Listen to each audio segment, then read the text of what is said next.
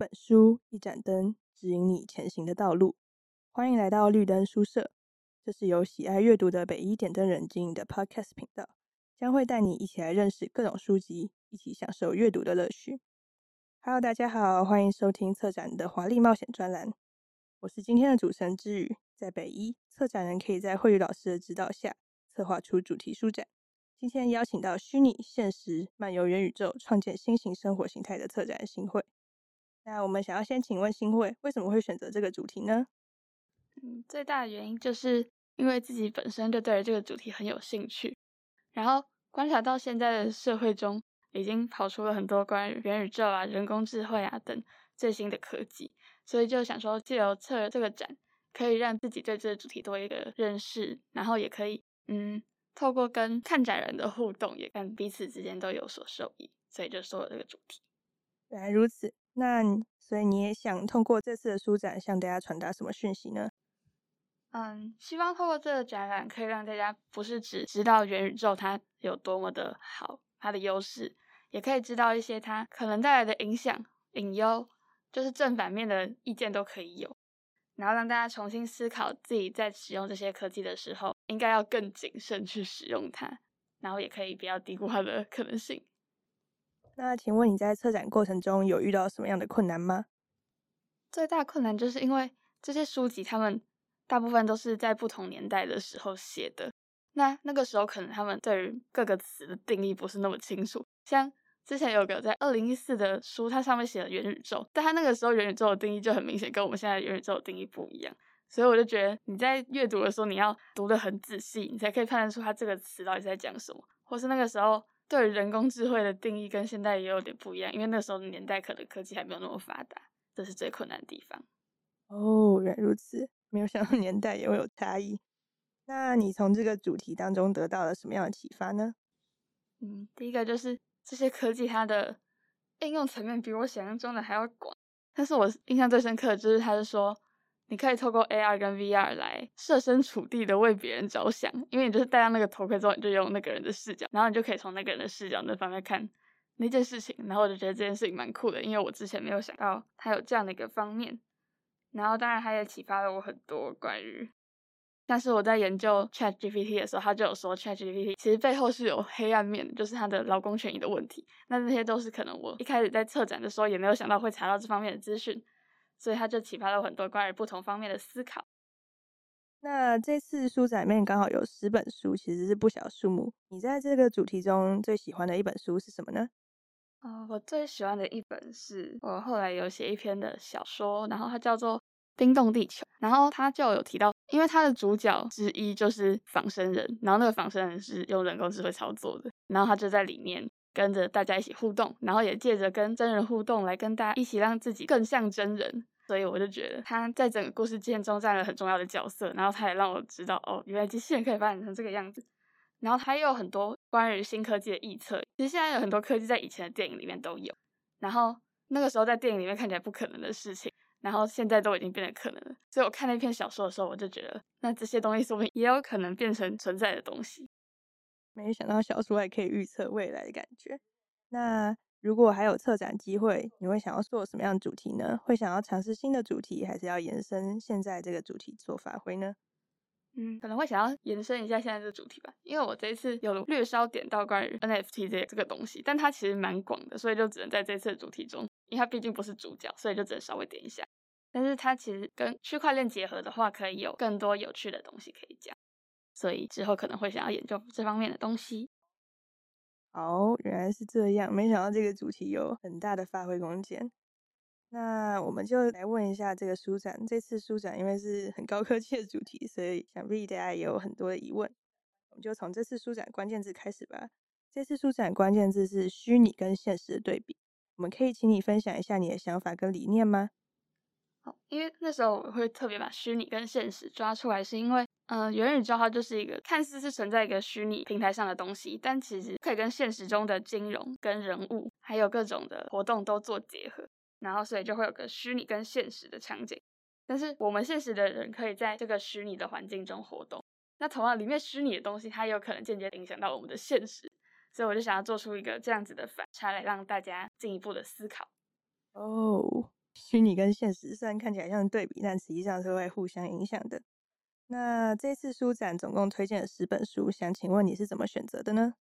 我分了几个类别来挑这些书，其中有几本就是介绍元宇宙这个大观念，就是你光从那本书，你就可以看出这个元宇宙的整体样貌，它有点像是简介，只是做成一本书的样子。然后也有单独是在讲人工智慧的，跟单独在讲可能 ChatGPT 的，跟单独在讲其他某些特定科技的。那这样就是大家可以先阅读其中一本元宇宙详细介绍的书，然后呢，如果有兴趣的话，再可以看其他本。那这次书展所推荐的书，除了刚刚介绍那本《冰冻地球》之外，还有哪些是你特别喜欢的呢？可以介绍一下为什么吗？嗯，有一本是元宇宙入门的，然后那一本那本是我觉得资料上最丰富的，然后读起来也很易懂，它的文字之间也蛮有趣的，所以我其实蛮喜欢那一本的。那这些书有带给你什么样的影响吗？带给我的影响就是前面讲的关于启发我各种不同思考的部分。哦，原来如此。那我们就来问一下一些其中几本书籍的相关的资讯吧。首先，这次书展面有两本，一本是《向 AI 赢家学习》和《了解人工智慧》的第一本书。那这两本书中似乎提到了 AI 的深度学习在实际生活中的应用。那想要请问，具体来说有哪些应用呢？还有 AI 和人类的学习方式有什么不一样？应用上的话，我一开始最接触的时候，我在展中也会提到。就是人工智慧可以用于在下棋，因为它可以分析很多不同的数据，那这样它就可以推断怎么样的棋路是最好的做法。然后或是像现在有很多的聊天机器人，那那副方面也是人工智慧的学习的应用。它透过跟你跟很多不同的人来聊天，然后呢推断出这时候应该要展现出什么样的情感，然后要回答说什么正确的资讯，然后也会从对答中修正自己的内容。那这可能就是它的深度学习。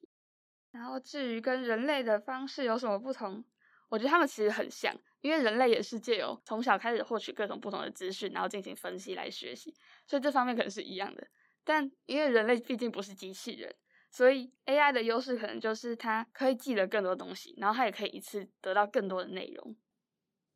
原来如此，那我们继续深入问关于人工智慧问题吧。嗯，其实，在这一次展览里面有另外一本关于 AI 的书，里面有提到 AI 背后的暗知识。那他把暗知识定义为是机器可以发现，人类却没有办法发现，也没有办法解释跟表达，但是隐藏在海量资讯中的知识，就有点像刚刚因为你提到的，机器人可以一次获取很大量的知识，然后分析。那你认为 AI 暗知识最有可能会属于哪些领域呢？就是 AI 最擅长挖掘哪些领域的知识？就是大数据方面的东西呀、啊，像是金融啊、股市分析。哦，的确啊，因为 AI 的优势就是在于很大量、很庞杂，让人脑没办法招架那种知识，的确是这样的感觉。嗯，那有没有人类可以发现，但 AI 没有办法发现，也没有办法解释的人类的暗知识呢？那就应该是感性跟人性的方面吧。毕竟人类并不是理性的动物，可能会受到很多的东西影响，像是可能个人的情感因素啊。然后宗教背景、社会因素，那这些人就是他没有办法推断出人类的反应到底会多么的激烈，他没有办法感同身受那些东西，所以那可能就是人类需要进行一定社会化之后才会得到的知识。那这样机器它因为本身可能没有社会化，所以它没有办法发现。哦，那这样 AI 跟人类各有优势的话，感觉其实未来也没有那么黑暗嘛。那回过头来谈一下另外一个，也是这一次书展的很大的主题是元宇宙。这次书展有介绍一本书，叫做《元宇宙全面几种 Metaverse》的第一本书。那它里面似乎全面介绍了元宇宙的特色还有技术。我想要请问一下，就是元宇宙和我平常常看到的 MMORPG，也就是那种大型多人线上的角色扮演游戏，有什么不一样呢？这本书就是我前面提到这次展中很喜欢的那一本书。然后他们最大的不同应该就。其实现在有很多专家跟学者都说，其实如果你有玩过 MMORPG 的话，你就会知道它其实跟元宇宙没有太大的不同。但是我觉得还是有细微的不同啊，就是角色扮演游戏它毕竟就是一个游戏，它可能不会真正影响到你的现实吗。对，哦，毕竟元宇宙是跟人类真正的生活息息相关，但 MMORPG 就是关机了就没有了。对，好，那对这次书展也有一个特色就是。除了比较知识性的书之外，我们还选了几本小说的样子。除了刚刚介绍的《冰冻地球》之外，还有一本是丹布朗的小说《起源》。那想要请问，这本小说和元宇宙或是人工智慧的关联是什么呢？嗯，《起源》里面它有一个角色，就是主人翁他的朋友的助理是人工智慧，然后他就在过程中有协助主角去办案。然后他这个故事里面，他有稍微剧透一下结局好了。因为他就有提到，人类发展过来的时间线很长，然后说人类的最终结局会遇到人工智慧这个东西，我们有可能会被它吸收，也有可能会被它摧毁。然后这个就是整个故事中最 shock 的一个结局，它就是直接跟人工智慧有关系嘛，所以大家可以去参考一下这本书。看得出来，这次书展推荐的书都跟现代科技的最新发展息息相关。那想要请问你平常是如何接触到这些书的呢？是平时就会关注相关的新闻吗？嗯，平常就蛮喜欢看科技类的新闻的，所以如果他有提到类似的东西，就会点进去看。然后接触到这些书，也有些是别人推荐的。那比较一下这次书展的两大主题：人工智慧跟元宇宙。比起人工智慧可能会取代工作引诱，现代人似乎他们对于元宇宙的看法还比较正面。那我想要请问你，对于这两项科技的看法有什么差别呢？元宇宙对人类的未来造成什么影响呢？大家现在可能都很担心，就是元宇宙跟人工智慧会把很多可能数据相关分析的工作取代掉，像是软体工程师啊、会计师、分析师那些的职业可能都会被取代掉。但我之前有听到一个我觉得很有道理的话，就是人类不会被人工智慧取代，但会被会使用人工智慧的人取代。我就觉得这句话可以拿来回答这个问题，就是因为大部分人应该还是不会希望它危及到人类嘛，所以。比起人工智慧会直接影响到人类，如果你会使用的话，你可能会输给那些会使用的人，因为现在科技就是需要这些东西，所以如果你会使用的话，应该会提升你自己的竞争力，反而不会被取代掉。这么说来，其实人工智慧跟元宇宙，不管他们未来发展如何，其实都是工具而已，真正的操之在就是使用这些工具的人类身上。那身为书展策展人，你在策展的过程中，有没有应用到元宇宙或人工智慧这两个技术呢？或者可以分享你近期使用这些新科技的经验吗？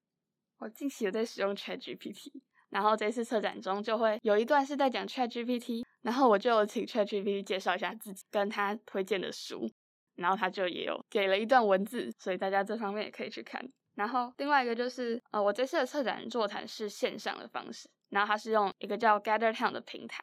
那它就有点类元宇宙的概念，所以如果大家有兴趣想要体验一下类似元宇宙的虚拟世界的话，可以参加这次的策展座谈。好，那其实我们等一下最后会讲一下策展座谈时间，不过我们还是直接讲。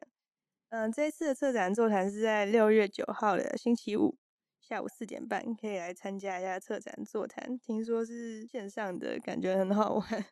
好像很少有 策展座谈是在线上的。那。这一次主题其实还蛮新颖的，那你会想要将这次主题推荐给哪些受众呢？我觉得其实，嗯，不管是你对哪个领域有兴趣的人都可以来参加，因为这个毕竟是之后可能会处处影响我们生活的一个最新的流行趋势，所以蛮适合大家都来看的。而且我也有都有提到不同的内容，像是元宇宙在音乐方面的应用、金融方面的应用、医疗方面的应用，所以是适合大家都可以看的。而是一个不受领域限制的主题。那有没有哪一些相关书籍或是影集，它没有在这次的书展里面提及，但是就是你想要在这边跟听众朋友们分享的吗？嗯，我在查资料的时候看到很多电影，像是《机械公敌》《魔鬼终结者》这方面，可能就是一种机器人与人类大对抗的电影。然后当然也有像《大英雄天团》那种很可爱的机器人，所以我觉得都还蛮不错的，可以看到不同电影对于机器人这个东西的视角。好，那这一次访谈就在这边结束了。我们谢谢欣慰的分享。虚拟现实漫游元宇宙，创建新型生活形态的实体书展展题，从五月二十二日到六月九日。策展座谈就是六月九日的星期五下午四点半开始，地点都在北一图书馆，也就是学诸楼二楼。想要线上观展的朋友，可以在学校首页的行政单位图书馆里面看到北一书展。除了本次的书展外，也可以看到学姐们历届所办过的书展哦。再次感谢新会，欢迎大家来观展。今天介绍就到这边告一个段落。今天聊的书籍还有线上借阅方式都会放在资讯栏，欢迎有兴趣的朋友找原书阅读。